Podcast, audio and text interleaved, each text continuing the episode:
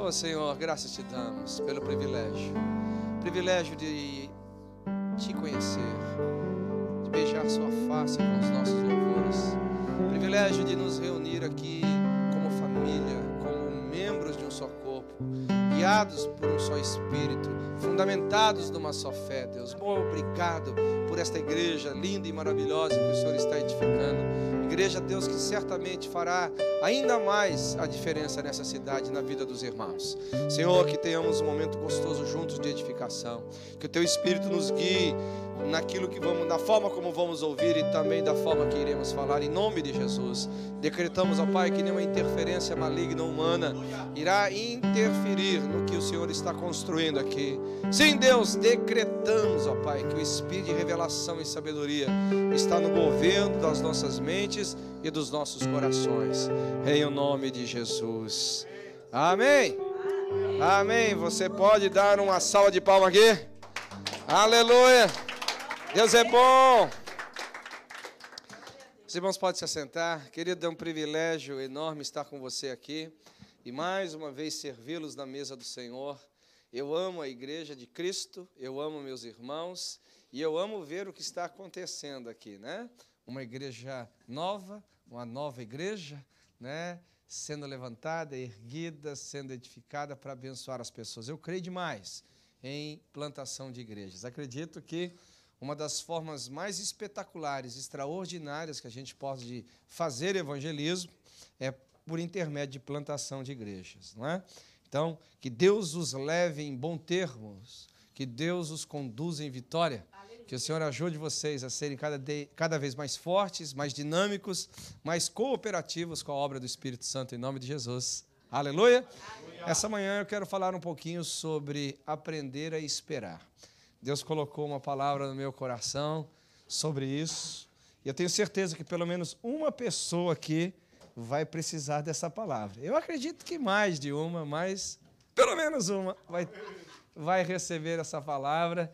E eu tenho certeza que o seu coração vai ser enriquecido. Bem, esses dias eu estava conversando com os meus filhos e eles estavam ansiosos por um passeio, algo que a gente ia fazer. E assim, como toda criança, eles ficavam me perguntando: já chegou? Já está na hora? Tal. Falei, mas é só amanhã. Amanhã já é hoje? Né? Quem é que não fez essa pergunta, não é verdade? Amanhã já é hoje e tal. E essa noite mesmo, né? Hoje a gente vai ter o privilégio de sair daqui do culto e esquiar, inclusive vocês estão convidados, né? Ah, né? Vamos lá se divertir bastante. E meus filhos estão, estavam extremamente ansiosos, porque vão esquiar. Eles são super, ultra esquiadores. Eu não, sou levador de tombo, não é verdade? e eles, papai, não vou conseguir dormir essa noite. Eu falei, por que não? Eu vou esquiar. Eu falei, meninos, você já esquiou várias vezes. Não, mas eu estou muito ansioso para esquiar. Será que dá para a gente adiantar? Eu falei, não dá para adiantar, né? A vida, ela corre no seu padrão normal, né? Minutos, horas, dias, me semanas, meses e anos. É assim que acontece e tal. Mas eu me lembro que em uma dessas conversas com os meus filhos, eles falaram assim: eu não, eu não sei esperar, não aguento esperar. Eu falei assim: quem não sabe esperar, não sabe viver. Na realidade, a nossa qualidade de vida baixa demais quando nós não sabemos esperar. A vida cristã é uma espera. Quem crê em Jesus aqui, diga amém. Quem crê que ele vai voltar, diga amém. amém. Então, todos nós estamos numa espera, esperando o dia da sua volta, esperando o dia do seu retorno. Isso alimenta o nosso coração. Sempre costumo dizer que a, a vida cristã se baseia praticamente num só dia, vivemos por um só dia. Aquele dia em que a gente vai ouvir o som da trombeta, aleluia, e ele vai nos chamar dizendo: Bendito dos meu Pai, venha para o descanso que vos está preparado. Amém? Então nós temos que aprender a esperar. Não tem como, porque a vida ela vai ser uma grande espera. Em todos os momentos você vai ter que aprender a esperar. Então quero compartilhar algumas verdades com vocês. Eu gostaria que a gente lesse o Salmo 40, versículo 1. Quem é que vai achar aí? Vamos lá, vou esperar que você leia hoje. Salmo 40, versículo 1. Esperei com o que lá? E o que mais? E ele? Hã? Aleluia. Quem já achou aí? Vamos lá. Tá aí, né? Hã? Achou? Vamos lá. Ah, tá aqui. Ah, hoje a igreja é tecnológica, né? Hoje não. A gente nem precisa mais de Bíblia para ir na igreja, não é verdade? Né? Então vamos ler todo mundo junto lá. Um, um dois, três, olha lá. Coloquei toda a minha esperança no Senhor, Ele se inclinou para mim e ouviu o meu grito de socorro. Então, né? Esperei confiantemente no Senhor, eu coloquei toda a minha esperança no Senhor e Ele confiou a mim a sua promessa, inclinou seus ouvidos para mim. Então, aprender a esperar, ela é, é um segredo da vida. Agora, nem todos nós já somos bem treinados em relação a isso. Eu não vou fazer a pergunta indiscreta, quem aqui não sabe esperar, quem é que sofre com o sofrimento, que eu não quero expô-los né, a nenhuma vergonha, mas eu acredito que pelo menos uma pessoa aqui sofre com a espera. Pelo menos uma pessoa aqui não ainda se treinou, aprendeu a, a desfrutar deste momento extraordinário. Então, entenda uma coisa: esperar é uma grande arte, é um aprendizado. Você não nasce sabendo nada da vida, principalmente esperar. É, por exemplo, é, você ficou nove meses na barriga da sua mãe, esperando o dia do nascimento. Mas não foi suficiente esses nove meses para você aprender tudo sobre espera. Né? Você esperava que a sua mãe te alimentasse, mas ela né, não entendeu que você estava com fome naquela hora. Então você não soube esperar mais uns segundinhos e berrou e gritou pelo seu leitinho. Né? E assim vai. E a gente vai esperneando e aprendendo a esperar. Vai gritando e esperando esperar. Mas, em algum momento da vida, a gente tem que aprender. Agora, nesta geração, eu acho que esperar é um pouco mais difícil do que na minha geração de juventude. Na minha juventude, a gente não tinha. As brincadeiras eram o quê? Peão, bolinha de gude, carrinho de rolimã. Nossa né, engenhoca mais sofisticada era carrinho de rolimã. Nós achávamos que estávamos andando uma Ferrari, não é verdade? Quem já andou de carrinho de rolimã aqui? Ó, oh, você revelou a idade aí, viu? Isso não é brincadeira moderna. Mas com o passar do tempo, a tecnologia foi entrando e a vida foi se tornando mais curta, se aproximou mais né, os continentes e tal. E esses dias estava conversando com um jovenzinho, ele falou que estava investindo não sei quantos mil reais, né, estava no Brasil conversando com ele, para um novo computador. E eu fiz uma pergunta, mas cara, você realmente precisa deste novo computador? Porque é caro, né? um dinheiro significativo. Não, pastor, porque eu vou ganhar não sei quantos segundos. Falei assim, quantos segundos? É, uns 4, 5 segundos. Eu olhei assim falei, cara, você está pagando uma fortuna por 4 segundos da vida, hein? Eu, eu fazia, eu preferia economizar, eu, eu conseguiria esperar esses 4 segundos né? Não, pastor, não dá, é muito tempo. É, ligar, desligar o computador, mudar de programa, quatro segundos, para mim é uma eternidade. Eu falei, uau! Não é?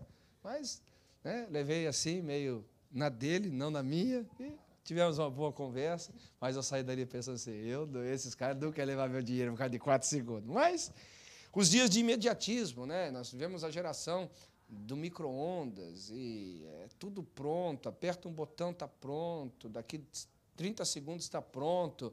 Antigamente tínhamos que escrever uma carta. Eu me lembro, no campo missionário, tinha que escrever uma carta e a gente tinha que jejuar e orar para a carta não se desviar e chegar no seu destino. O missionário ia ler a carta de encorajamento, depois mandava a carta para nós. E, pastor, qual a sua idade? Assim, não prefiro não revelar, só considere que eu estou bem conservado, amém?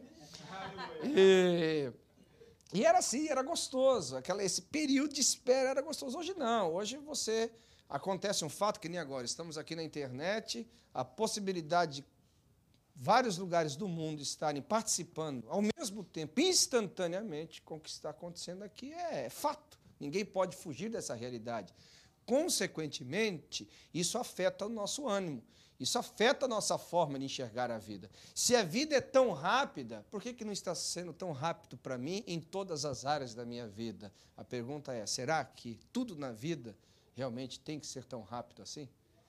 Tudo na vida tem que ser tão instantâneo assim?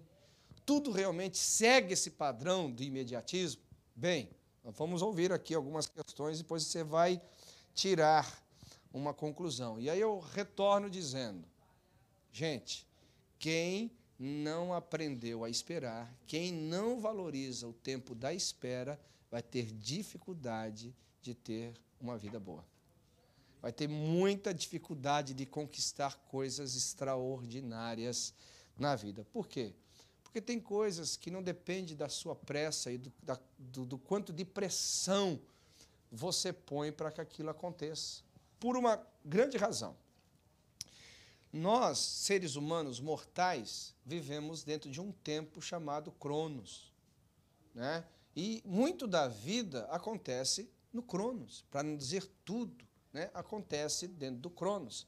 Quanto tempo a gente tem no Cronos? Alguém se lembra aqui? Por dia, quanto tempo a gente tem? 24 horas. Quantos concordam? Diga amém. amém. Mas não é verdade. De fato, a gente não tem 24 horas por dia. É por isso que está faltando aquele tempo, você viu? Consegui revelar agora. Puxa, eu não tenho todo o tempo do dia. Não tenho, porque você já pôs 4 minutos a mais. Nós temos 23 horas e 56 minutos por dia. Por isso que tem um ano bissexto, para recuperar esse 4 minutos. Né? Esse ano é, é o ano bissexto, não é? É, esse ano é bissexto. Então, nós temos 23 horas e 56 minutos para viver a vida do dia. Então, muito do que acontece nesse dia vai ter que respeitar a hora. Né? O ônibus não é particular, ele é coletivo, você vai ter que esperar ele chegar. O trem não é particular, ele é coletivo, você vai ter que esperar a hora dele chegar. O horário do mercado financeiro, ele não é particular, ele é coletivo, você vai ter que esperar. Tem muitas coisas que são coletivas, que não são individuais, não são particulares, na vida do Cronos, que você vai ter que aprender a esperar.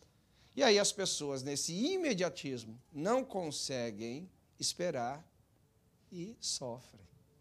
E sofrem demais. Crises profundas de ansiedade etc, etc e tal.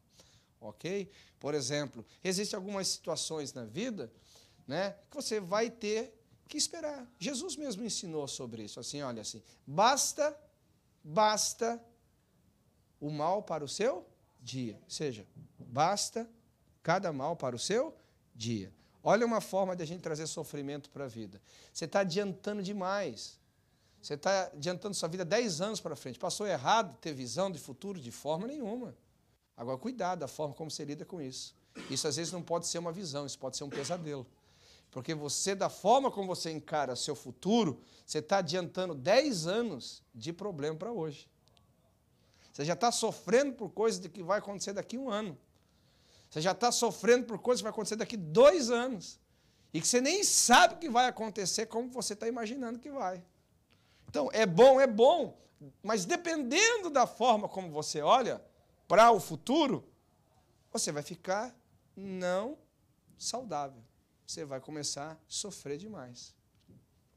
Né? Você já estava conversando com o irmão, e aí aqueles caras super preocupados, alguém conhece esses caras super preocupados, se vai tudo dar certo, o cara que quer ter o controle da vida. E ele, ah, mas será que, vai, será que aquilo, será que aquilo? Eu falei, irmão, posso te falar uma coisa? Eu falei assim, eu não sei de nada, eu vou da viagem e o que vai acontecendo a gente vai resolvendo, ok?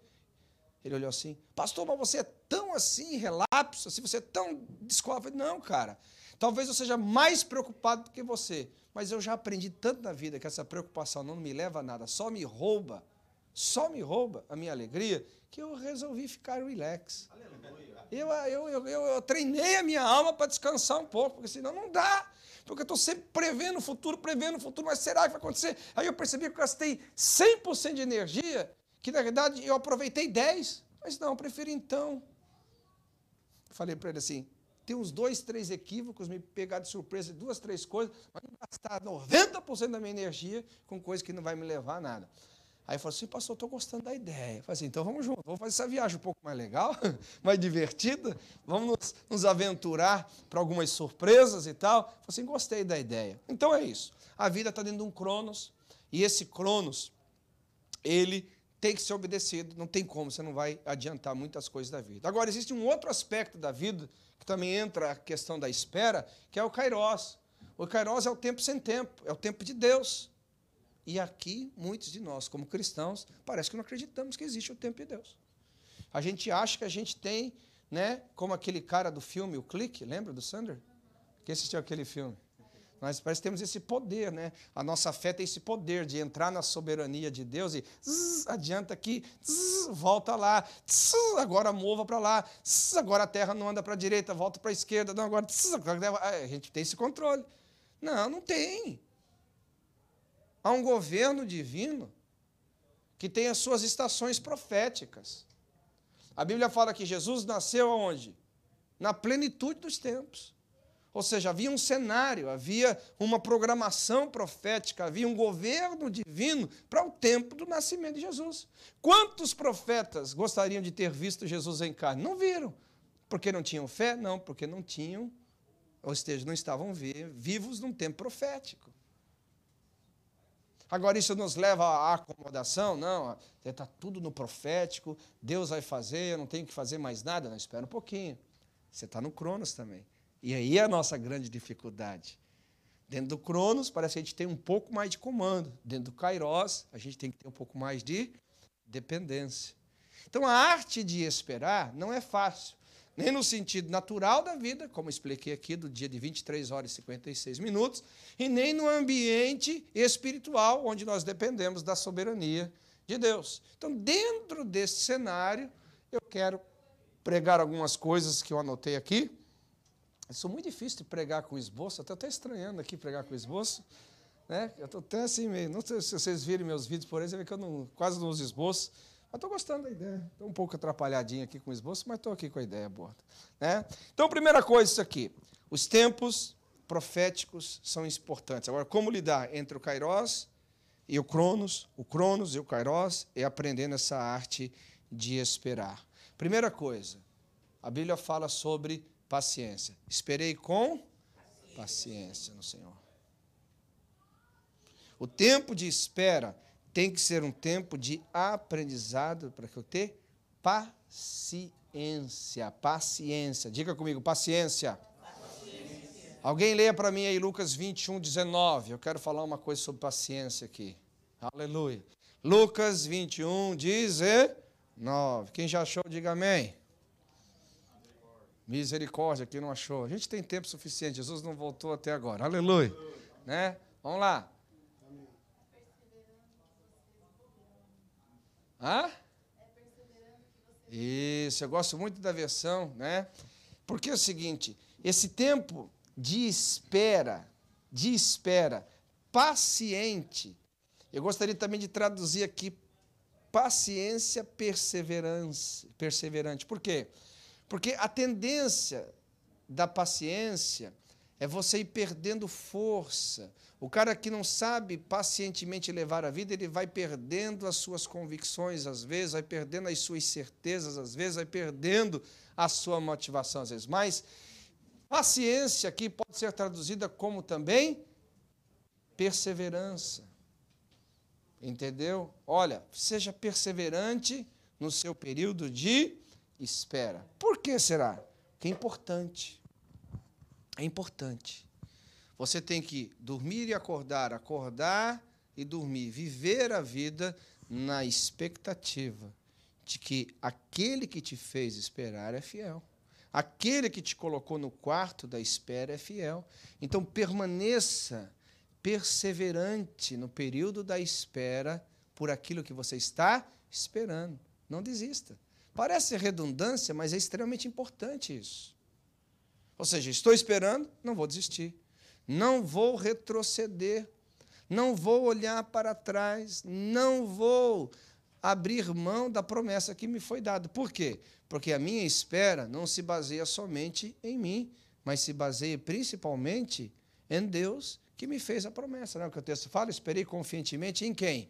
Em Deus, no Senhor não estou esperando só na minha força, não estou esperando só como um ato natural da própria vida, mas estou esperando naquele que me fez a promessa. Então, a gente chega a uma conclusão aqui, ou seja, todos nós, em algum momento da vida, vamos ser colocados no quarto ou na sala de espera.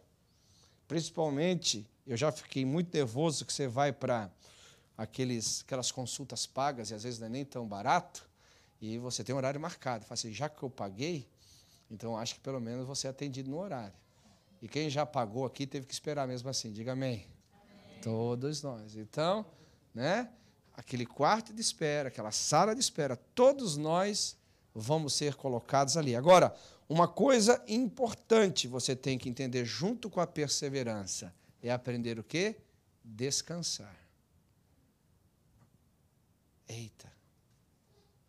Qual que é a diferença? Porque a perseverança é o ato contínuo de permanecer naquilo que você crê, naquilo que você está fazendo, naquilo que você está buscando. E agora, é muito fácil o cara perseverante ficar ansioso. Como é que você continua pacientemente, perseverantemente e agora, ao mesmo tempo, descansando? Descansando. Aqui eu chamo que o descanso é a linguagem de fé. Diga comigo, descansar é a linguagem de fé. Você está esperando em quem? Em Deus, por essa situação, não é verdade? Esperei confiantemente em Deus. Aleluia. Essa sua confiança em Deus leva você nunca a desistir. Você é o quê? Perseverante. Glória a Deus. Agora, o trabalho perseverante de esperar também tem que ser um lugar de descanso. Por quê? Porque é uma linguagem de fé esperar.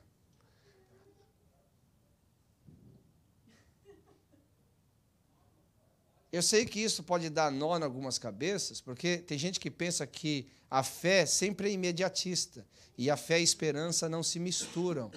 Na minha convicção de fé e biblicidade, a fé sempre tem que usar um veículo para funcionar. A fé que opera pelo amor e a fé que opera pela esperança ou espera. Porque tem coisas que você, mesmo tendo fé, você vai ter que esperar. Aí eu chamo isso a espera da fé. Pastor, como é que é espera da fé? Que linguagem maluca é essa? Então fala comigo assim: eu já tenho, eu já tenho o que eu estou esperando. Eu estou esperando. Amém. Aleluia. Isso é a linguagem da fé. Por exemplo, quem aqui é salvo? Diga amém. amém. Quem tem certeza da salvação? Diga amém. amém. Quem espera um dia Jesus ler o seu nome no livro da vida? Diga amém. amém. Você já tem, só que você está esperando. Por exemplo, agora não sei se mudou no Brasil, onde eu moro nos Estados Unidos é totalmente diferente, mas algum tempo atrás, quando a gente ia comprar um carro novo, né, quem já comprou um carro novo aqui há 15, 20 anos atrás? Hã? Ninguém, irmão? Vou orar para vocês, viu? aleluia. Vocês prosperarem, ter essa alegria aí. Né? Ah, foi antes e tal. É época da é o tempo, ok, ok, entendi. Mas eu lembro uma vez que eu fui comprar um carro, comprei o carro zero. Eu saí de ali com um papel na mão. Não saí com o carro. Aí. Você compra passagem de avião, nem papel mais tem, né? Você só tem hoje um bilhete eletrônico. Quem já comprou, por exemplo, uma geladeira, uma televisão e saiu só com o papel na mão? Na realidade, aí todo mundo faz. Aí chega assim, e aí, Marcelo? E aí, Jamal? Você comprou o carro? Falei, cadê seu carro? Eu já tenho o carro. Mas cadê o carro? Eu já tenho o carro, eu já tenho o carro. Estou esperando que eu já tenho. Aí você tem um documento. É tua posse, ou melhor, é tua propriedade, só que você não está na posse dele ainda. Mas você está esperando que você já tem. Em nenhum momento você duvida que tem, você só está esperando que você já tem. Então não tem como. Quando você é colocado na sala de espera, isso você, se você não entrou nela ainda, em algum momento você vai entrar. Esperar por um cumprimento de uma promessa, esperar por um cumprimento profético, esperar por uma palavra que Deus te deu, esperar por um algo que Deus colocou no teu coração, você vai ter que entrar para o quarto da espera. E ali, além de paciência, você vai ter que ter a linguagem da fé. Eu já, digo comigo, eu já tenho, eu já tenho. o que eu estou esperando. Então, se eu já tenho o que eu estou esperando, eu não desisto. Eu sou perseverante em manter a minha confissão de fé. Eu sou confiante em manter a minha convicção em Deus. Eu sou confiante em manter, porque eu sei que fiel é aquele que fez a promessa e certamente cumprirá. Aquele que começou a boa obra, certamente terminará. É uma linguagem de fé. Agora, uma outra coisa interessante, quando você é colocado no quarto ou na sala de espera, é que você tem que aprender isso, não tem como. Você vai ter que aprender a valorizar o período da espera. Por favor, repita comigo: tempo de espera, tempo de espera. Não, é tempo desperdiçado. Porque, na realidade, Quando Deus te põe no quarto da espera em relação a uma promessa, a um fato, a algo que você está esperando, seja ministério, seja finanças, seja família, seja qualquer área da sua vida, Deus está muito mais interessado em você do que em qualquer outra coisa.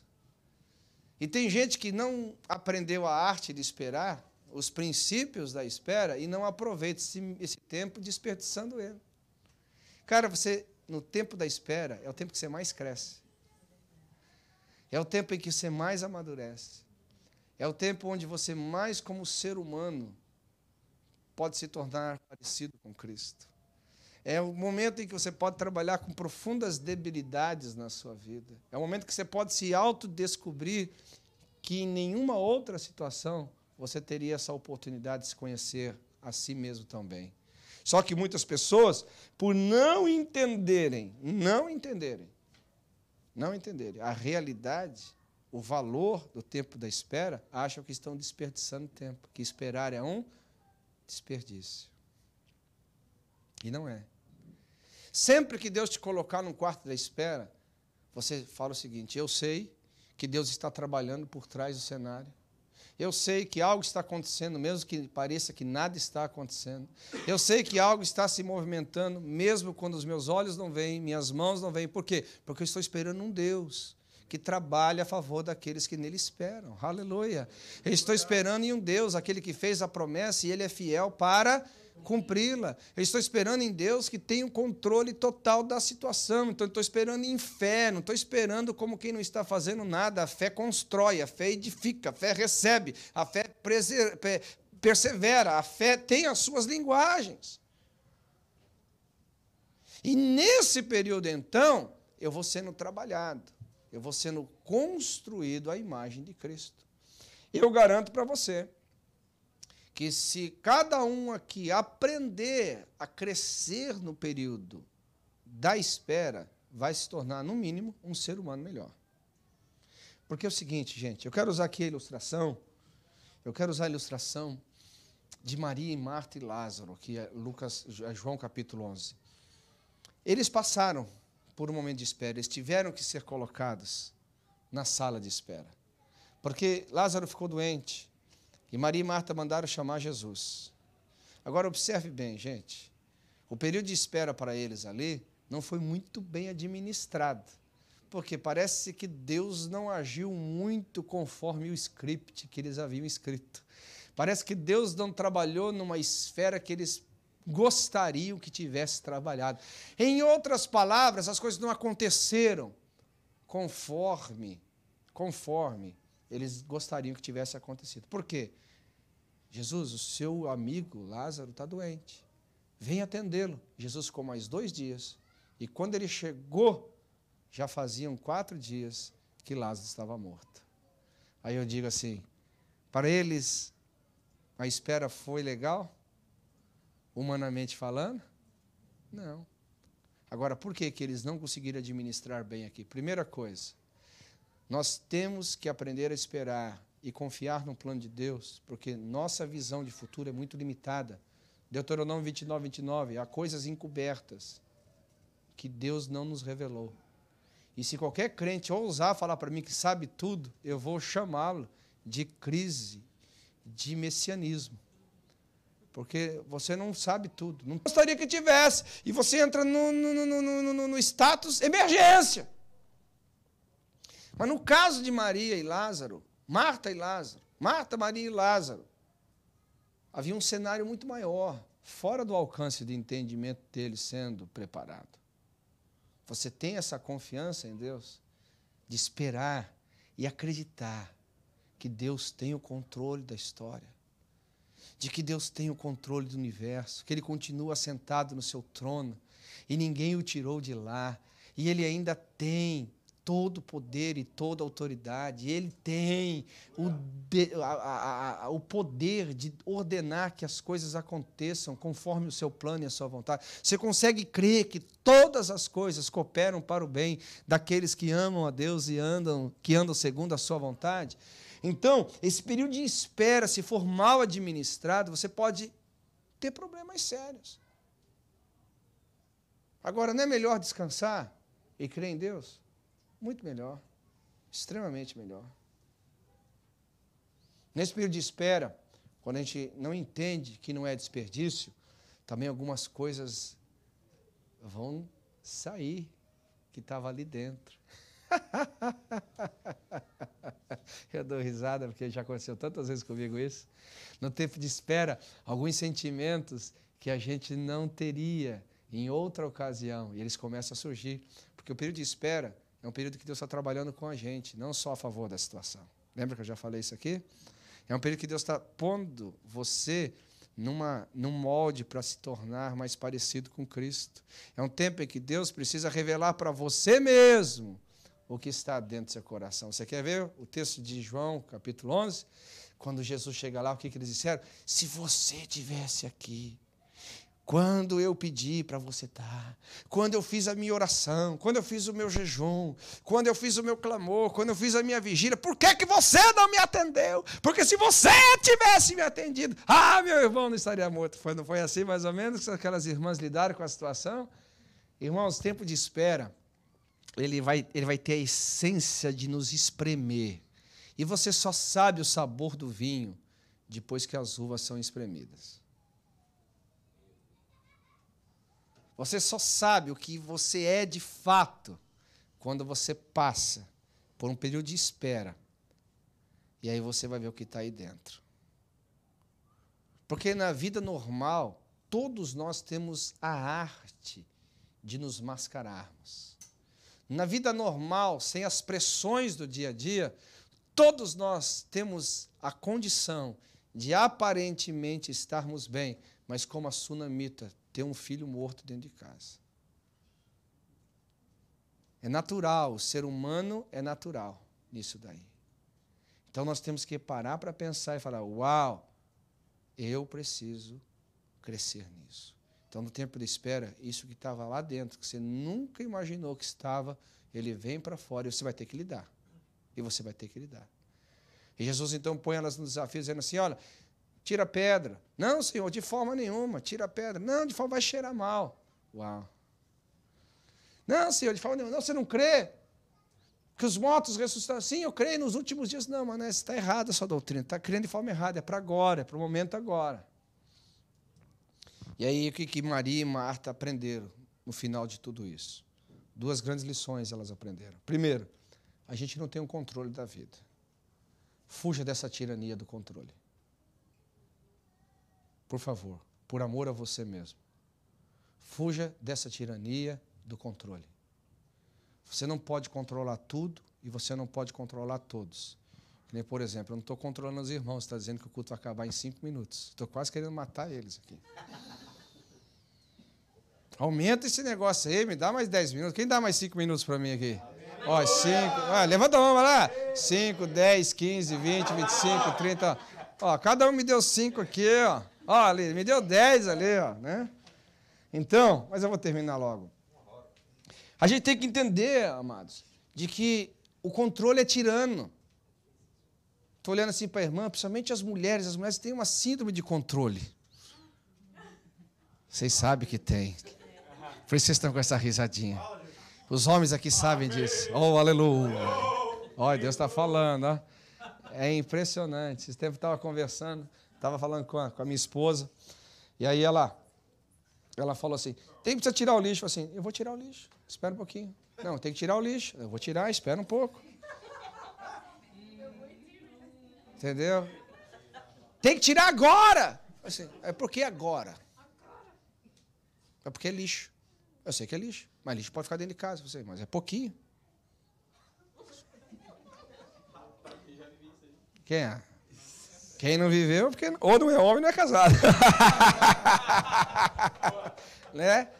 Mas as mulheres, elas têm o controle de tudo. Não é só o que fazer na hora que elas querem que faça, não é verdade? Ah, não, ninguém acreditou no que eu estou falando, mas você sabe que é verdade. Mas deixando as brincadeiras de lado, gente, não dá para ter controle de tudo na vida. Foge dessa tirania. Descansa mais. Confia mais em Deus. Confie. Pastor, esperar é passividade? Nunca. Nunca. Porque você está esperando em Cristo, em fé. Nunca vai ser passividade. Você não está esperando, ah, deixa a vida acontecer e seja o que for. Não. Você está esperando em fé.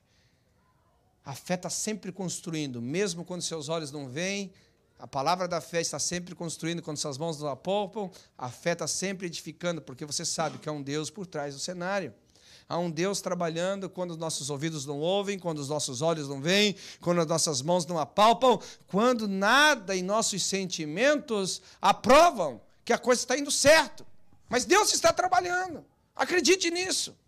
É fácil?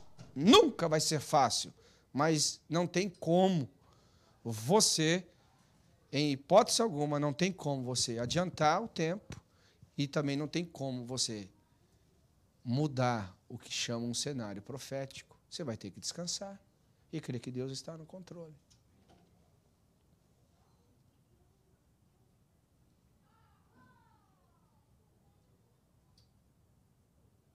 Bem, eu acho que muitas pessoas só vão se conhecer para valer. Eu estou terminando aqui mais uns dois, três pontos. Só vão se conhecer para valer. Para valer. Oh, tiraram cinco minutos daqui. Aleluia. Aleluia. O, o principado e a potestade caiu aqui. Né? Mas não vou demorar, não, irmãos. Fique tranquilo. Vou. A gente só vai se conhecer de verdade quem nós somos. A gente só vai conhecer de fato o nível de fé que nós temos. Nós vamos só de fato saber se temos a síndrome do controle ou não no tempo de espera. Deixa eu pegar esses três pontos aqui. Por quê? No tempo de espera, como eu já falei no caso de Maria e Marta aqui, né, você só vai permitir que as coisas, só vai descobrir que as coisas estavam aí dentro, vão vir para fora, quando o período de espera ele começar a mostrar para você um cenário contrário do que você imaginava. Quem aqui já esperou por algo em Deus, sabendo que foi Deus que falou, a palavra confirmou isso e viu a coisa indo contrária? Diga amém. amém. Qual que é a nossa tendência? Enlouquecer. Você começa a enlouquecer. Qualquer ser humano natural que tem responsabilidade da vida começa a dizer, meu Deus, o que está acontecendo? Você começa a dizer assim, qualquer crente real, íntegro, que não tem uma fé hipócrita, que trabalha com a fé genuína ali, mas meu Deus, acho que não foi Deus que falou. Eu acho que, meu Deus, eu inventei agora, inventei palavra de Deus agora, meu Deus, e agora? Que loucura. Você começa a pirar, você começa a dizer, meu Deus, começa a pirar. Aí você vai descobrir que, de fato, você não tinha tanta fé como tinha, dizia que tinha. E é duro isso, viu, irmãos? É duro você chegar nessa grande realidade da vida e falar, puxa, eu pensei que tinha tanta fé que agora não tenho tanto assim.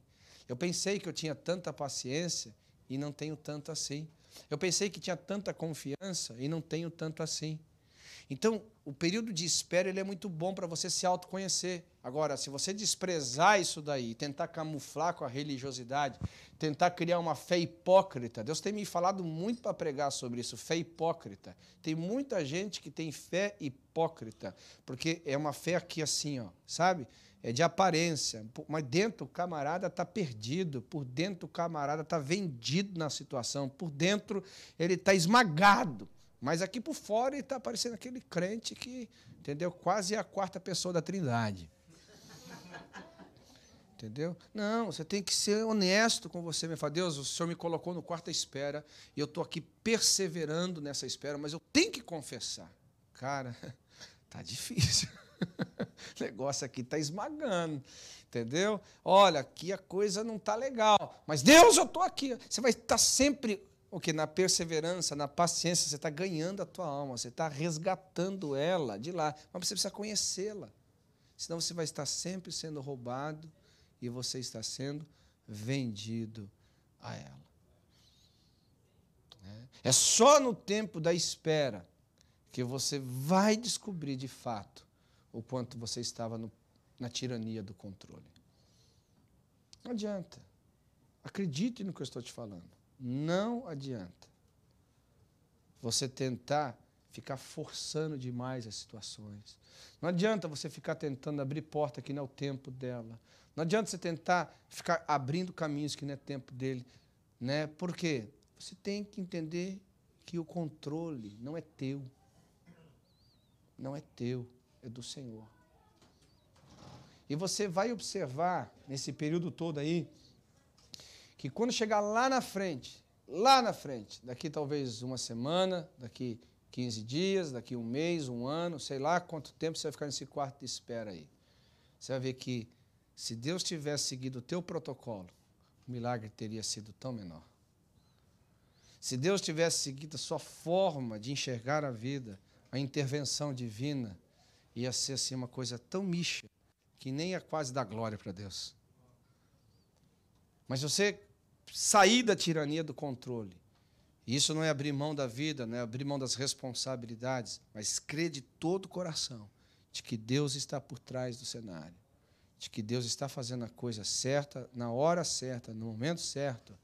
O milagre não vai ser da cura de Lázaro, mas vai ser da ressurreição. Há um cenário que você ainda não está enxergando, escute bem, estou falando pelo Espírito.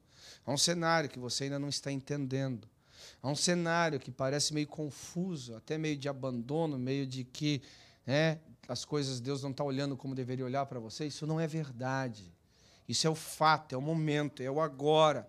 Mas você está num quarto de espera.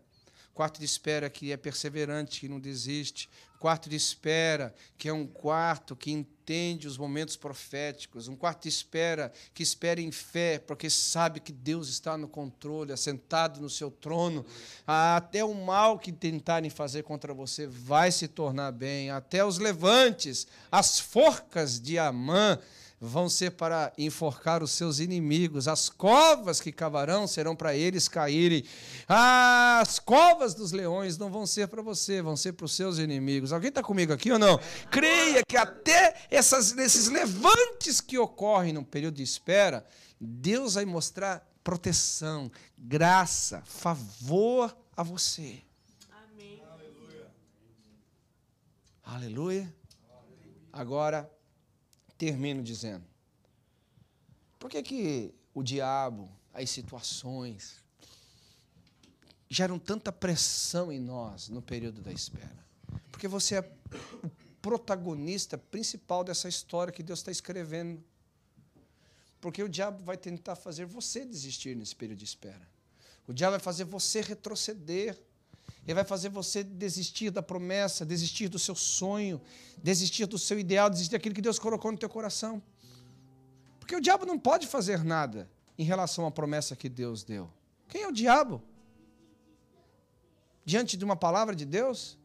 Quem que são os homens diante de uma palavra de Deus? Ei, situação nenhuma, demônio nenhum, homem nenhum é alguma coisa diante de Deus.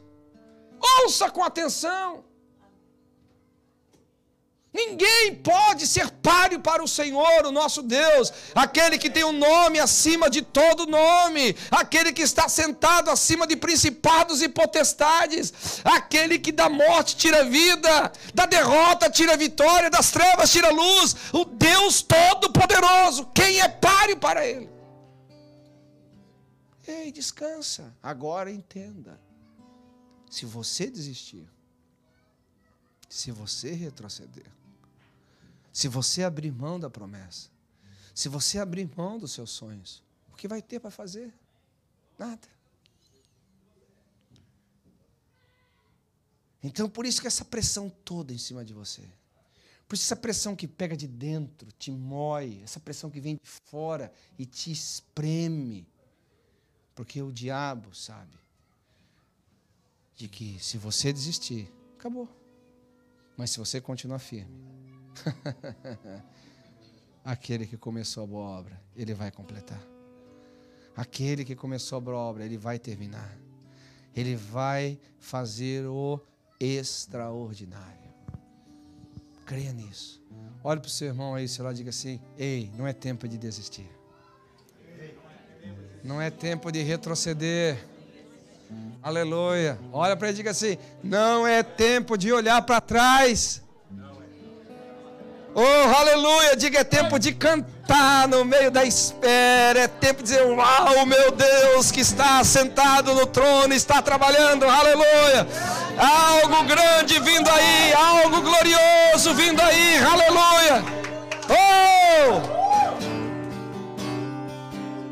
Aleluia. Sabe, queridos, Deus colocou essa palavra, eu tentei transmiti-la da forma mais simples, da forma mais humana, da forma mais, mais caseira possível aqui, entendeu? Não usei técnica nenhuma, de hermenêutica, de homilética, mas eu tentei falar de coração para coração aqui, porque eu tenho certeza absoluta que tem alguém que precisa disso. Tem alguém que está desistindo do sonho que Deus colocou. Alguém que está desistindo da promessa que Deus deu. Alguém que está olhando para o período de espera como um desperdício, como algo que você fez errado. Oh, meu querido, ouça com atenção, pelo Espírito eu te falo. Não foi nada de errado que você fez que te colocou nesse quarto de espera. Pelo contrário, foi porque você acertou em crer numa promessa, em crer numa palavra, em se colocar dentro de um plano divino, creia que o mesmo Deus que te levou para esse quarto de espera, Ele está por detrás do cenário trabalhando. Você vai ver daqui a alguns dias, daqui a algumas semanas, algo glorioso vai vir à luz. Algo tremendo virá à luz. Não desista. Oh, aleluia. Não desista. Não abra mão do que é teu. Eu gosto muito daquele texto em Êxodo, quando José diz para o povo assim: Ó, é o seguinte, Deus vos tirará daqui. Deus vos tirará daqui. E é o seguinte: se eu tiver morto, leva os meus ossos juntos. Eu fico imaginando com a minha mente santificada assim, na hora dos caras abrindo o túmulo de José, né, porque já tinha morrido. Aí aquela arcada óssea assim, aquela boca seca. Eu não te disse, eu não te disse, eu não te disse que ia sair daqui. eu fico imaginando aquela cena assim. Eu falei que a gente ia sair, me tira daqui logo, estou cansado. Ossos que falam, tem uma mensagem que fala sobre isso. Ossos que falam. Sabe, gente? Eu quero orar por alguém aqui. Alguém bem específico. Eu não sei quem, talvez seja mais do que um. Eu sei pelo menos para uma pessoa que esse período de espera está te apertando demais doendo demais para você aí. Eu quero abençoar a tua vida com a minha oração. Eu quero abençoar o teu coração com a minha oração. Eu gostaria que você levantasse a mão onde você estiver aí. Você que precisa dessa oração. Aleluia. Aleluia. Eu sabia que tem alguém aqui. Não tem vergonha de chorar, não. Pode chorar. Eu estou pregando a mensagem que eu vivo. E já vivi e vivo. Eu sei como dói esperar. Dói. Dói muito. Mas assim, para quem já teve que esperar por muitas coisas na vida, hoje eu, eu já aprendi a, a mais me alegrar do que sofrer. Mas dói, mesmo assim isso dói. Eu quero orar por vocês, pelo consolo do Espírito, pelo fortalecimento do Espírito, para vocês terem uma força interior vai, vai, vai, vai fazer vocês, como diz o texto de Lucas, na vossa perseverança, vocês vão ganhar a alma. A alma de vocês vai falar mais baixo do que qualquer outra coisa. Aleluia. Pai Todo-Poderoso, em nome de Jesus. Tu que estás no controle de todas as coisas. Coisas essas que muitas vezes os nossos olhos não conseguem ver como o Senhor vê. Os nossos ouvidos não conseguem ouvir tudo que o Senhor fala. Mas uma coisa eu sei, Senhor tu estás no controle. E nós não vamos desistir de forma nenhuma. Senhor, eu sei que tu colocaste essa palavra no meu coração hoje para poder abençoar o meu irmão, abençoar os meus irmãos. Eu estou orando por eles aqui agora, os irmãos que estão na internet. Estou orando por eles agora em nome de Jesus. Estou declarando, Pai, que venha uma força interior agora, um ânimo interior agora, Senhor como se fosse uma energização no espírito, Pai, um poder do espírito dos meus irmãos, para que eles perseverem, mesmo diante das circunstâncias contrárias, mesmo diante das notícias contrárias, mesmo diante dos sentimentos contrários, a esperança espera da fé, a esperança da fé, não adiando, mas já tendo que se crê, mas apenas esperando o tempo, apenas esperando o tempo, apenas esperando a hora profética, a hora de Deus, o momento de Deus, e onde eles vão ver que o milagre vai ser extraordinário, a intervenção vai ser extraordinária, e eles exaltarão o teu nome, Pai. Em nome de Jesus, eu declaro que o demônio que está tentando oprimi-los nesse período de espera, assim como ele fez com Jesus no deserto, eu digo: saia, saia, saia, demônio, em nome de Jesus. Você não vai tomar proveito desse momento de fragilidade dos meus irmãos. Em nome de Jesus eu digo: sai. Espírito, toma o controle. Toma o controle da vida dos meus irmãos. Toma o controle do coração dos meus irmãos, do meu coração, Pai. Eu tenho certeza que esse espírito de fé, que crê que aquele que começou a boa obra há de concluir, vai governar o coração dos meus irmãos. Você pode levantar as suas mãos aos céus.